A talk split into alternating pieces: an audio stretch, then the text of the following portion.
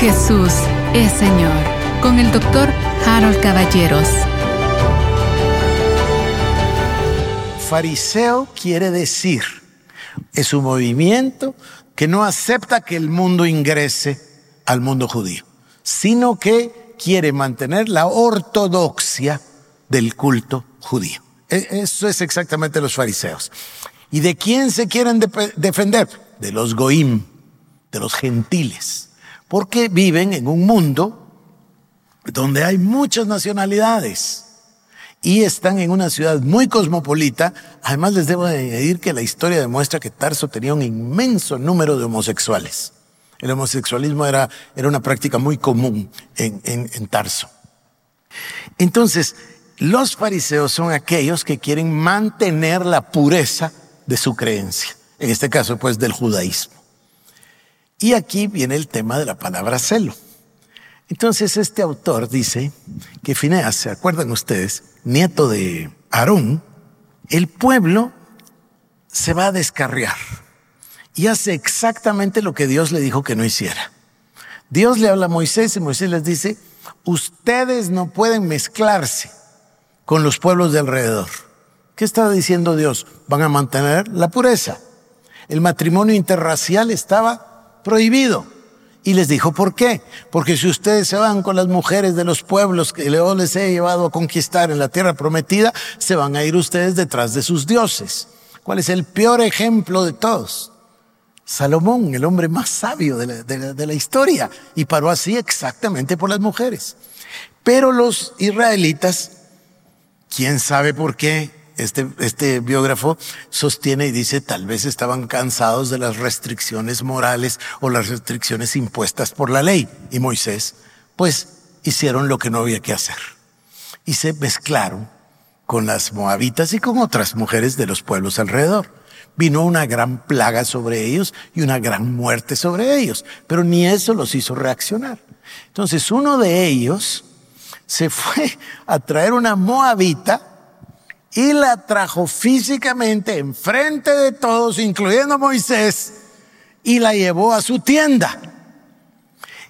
Imaginen esto, ya esto era el colmo del colmo, llevó a la moabita adentro del eh, campamento, adentro del campamento, la llevó a su tienda. Entonces Finés encendió en celo, es una palabra interesantísima, tomó la lanza, entró a la tienda, a la casa de estas personas y los, con la lanza, los mató a los dos. Interesante, porque en el pasaje dice, y entonces le fue concedido de parte de Dios un pacto para que todas sus generaciones entraran al sacerdocio. Pero el salmista lo dice de una manera distinta. Dice que a Fineas le dio el celo de Dios, lo cual le fue contado por justicia. Es interesantísimo. O sea, el biógrafo, por supuesto, está asumiendo que Pablo se sabe esto de memoria. Es muy posible. Por lo siguiente, ¿cuál es el próximo ejemplo del celo? Elías. Otra vez, el pueblo se va, se descarría, están los sacerdotes de Baal y el celo de Dios consume a Elías. Elías, esto, esto quizás se los voy a enfatizar, despacio para que ustedes lo estudien con detalle. Elías se convierte en el modelo para Pablo. Pablo va a tener muchos modelos. Fineas es uno y obviamente Abraham otro. Elías es uno de los más importantes y el otro es Isaías. Y vamos a encontrar que en, las, en los diálogos de Pablo, un poco en el libro de Hechos, pero en las cartas, vamos a encontrar las referencias, lo cual conduce a estos biógrafos a concluir de que en efecto él conocía bien estas historias y por eso él usa esta expresión. En cuanto a la ley irreprensible, en cuanto a la ley fariseo, hebreo de hebreos, pero dice, en cuanto a celo, perseguidor de la iglesia, el celo estaba presente ahí. El celo era lo que consumía a los fariseos el celo por mantener la pureza. Es exactamente el caso de los puritanos. Los puritanos huyen de, Inglaterra porque son perseguidos porque ellos quieren la palabra y nada más que la palabra, la pureza de la palabra. Por eso les ponen puritanos de apodo. Puritanos no, no es un nombre, en, su tiempo no era un nombre elegante, era, era un, una ofensa.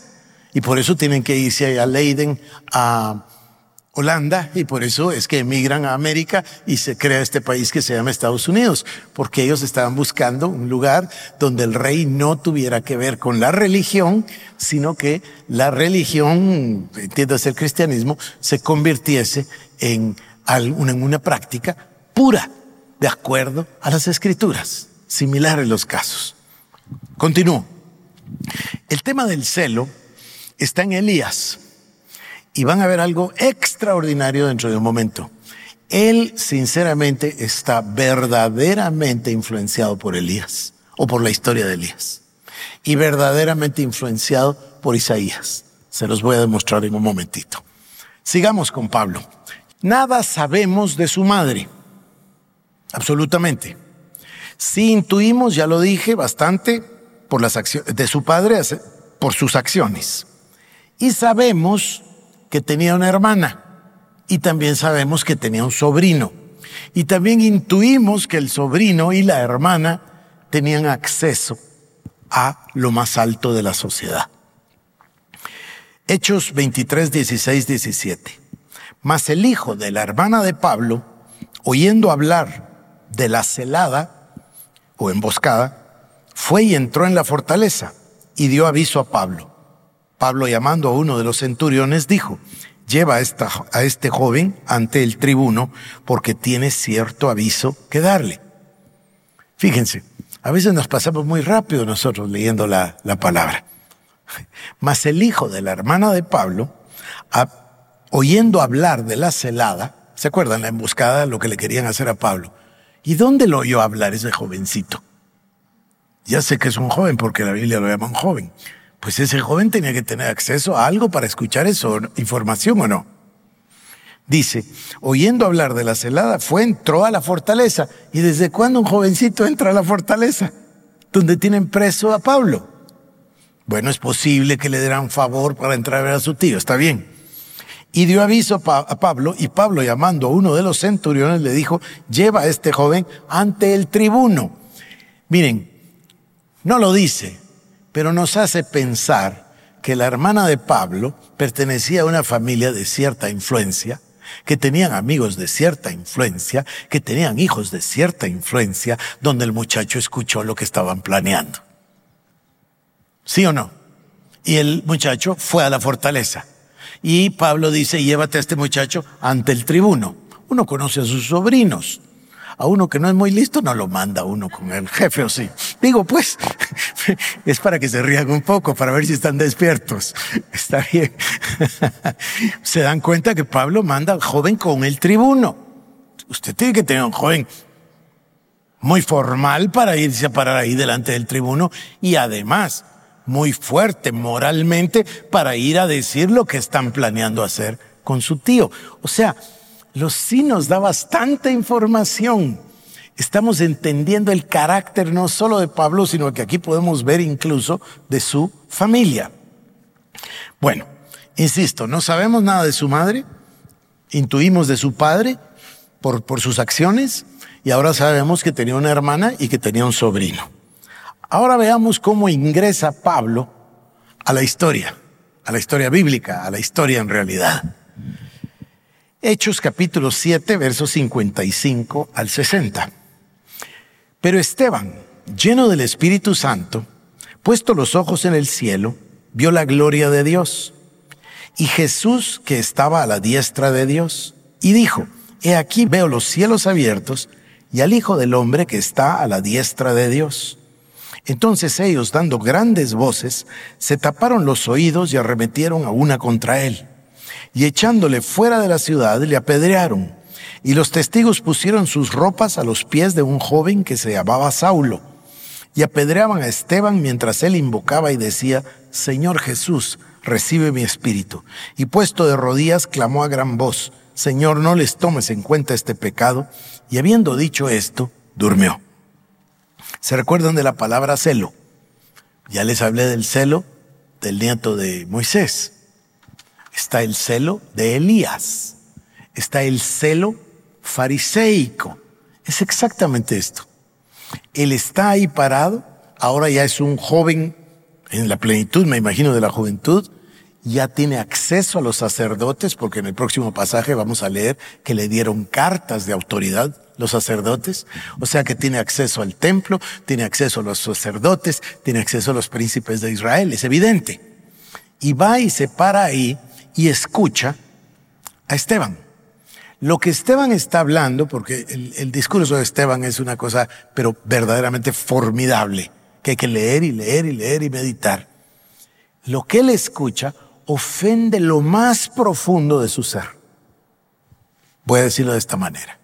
Él que estudió desde niño y estudió a los pies de Gamaliel y que ama a Dios y que tiene que tener entonces una, una vida de oración, una vida de meditación, una vida de estudio de la palabra, una vida de debate de la escritura, todo lo que entendemos que tienen los judíos fariseos en ese entonces, él va a concluir qué es lo más importante. Lo más importante, todavía el día de hoy, es, y va a seguir siendo por la eternidad, ¿verdad? Oye Israel, el Señor tu Dios, uno es. Eso es lo más importante, Dios. ¿Qué es lo segundo más importante? La narrativa bíblica. El que lee el Antiguo Testamento con la llave entiende perfectamente la narrativa. Nosotros hemos venido viéndola por años como una línea. Después entendimos, Dios, perdonen, no es una línea, es un círculo. Porque va a regresar en la restauración de todas las cosas al estado inicial. ¿Recuerdan eso? Bueno, esto, esto, Pablo lo sabe perfectamente. Conoce la narrativa de Adán y Eva. Entiende el que los expulsaran del jardín. Comprende perfectamente por qué los expulsaron del jardín y luego lo reúne con el hecho de por qué expulsaron a Israel de la tierra de la promesa. O sea, Dios les prometió, Dios les cumplió, Dios les dio unas leyes, ellos rompieron las leyes, Dios les advirtió, siguieron rompiendo las leyes, Dios los tomó y los sacó. Y solo queda una cosa, regresa el pueblo de la diáspora. Recuerdan ustedes Esdras, Nehemías, etcétera, ¿no? Ciro, etcétera. Regresan, pero regresan a un pueblo que ya no es de ellos.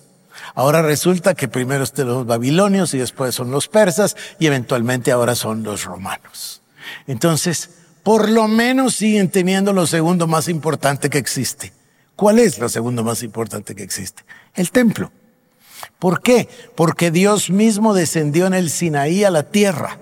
Dios descendió y habló con Moisés cara a cara y le dio la ley a Moisés y le dio una instrucción de hacer un tabernáculo conforme al modelo que vio en el monte.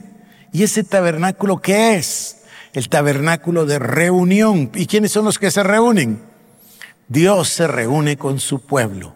Claro, se reúne con Moisés y Josué está ahí, pero se reúne con todos, porque dice, estaban en el campamento y volteaban a ver y veían cómo descendía la gloria de Dios sobre el tabernáculo. La, es lo que se llama la gloria Shekinah, la presencia manifiesta de la gloria de Dios descendía sobre el propiciatorio en medio de los querubines ninguna novedad de que diga que conforme al modelo que le mostró en el monte, porque el modelo lo podemos encontrar en Ezequiel y lo podemos encontrar en Apocalipsis. Es el mismo modelo con los mismos querubines. Entonces ahí descendía Dios. Un concepto nuevo quizás. La unión del cielo y la tierra, el tabernáculo. ¿Qué quiere decir la unión del cielo a la tierra? Dios descendía a la tierra. Dios en persona. Su gloria manifiesta.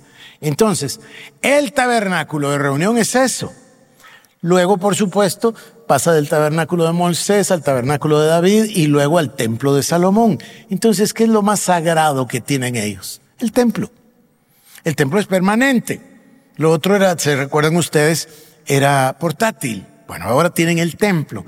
Y ahí en el templo, ¿qué desciende cuando termina Salomón la dedicación del templo? ¿Se recuerdan, verdad? Entonces descendió la gloria de Dios. El templo es el lugar Fíjense, esta narrativa es verdaderamente impresionante, porque no es solo una serie de hechos, todos son símbolos, tipos de Cristo Jesús y del tiempo del Señor. Entonces, Dios descendía a la tierra. ¿Qué es lo que está hablando Dios? Que Cristo va a descender a la tierra. Eso es lo que está diciendo. ¿Y qué es lo que está diciendo? Que vamos a ver su gloria, gloria como la del unigénito del Padre, lleno de gracia y de verdad. ¿Y qué está diciendo? Que cuando venga Cristo, todas las cosas serán restauradas. Jesús es Señor. Con el doctor Harold Caballeros. Te invitamos a que visites nuestras redes sociales como El Shaddai Guatemala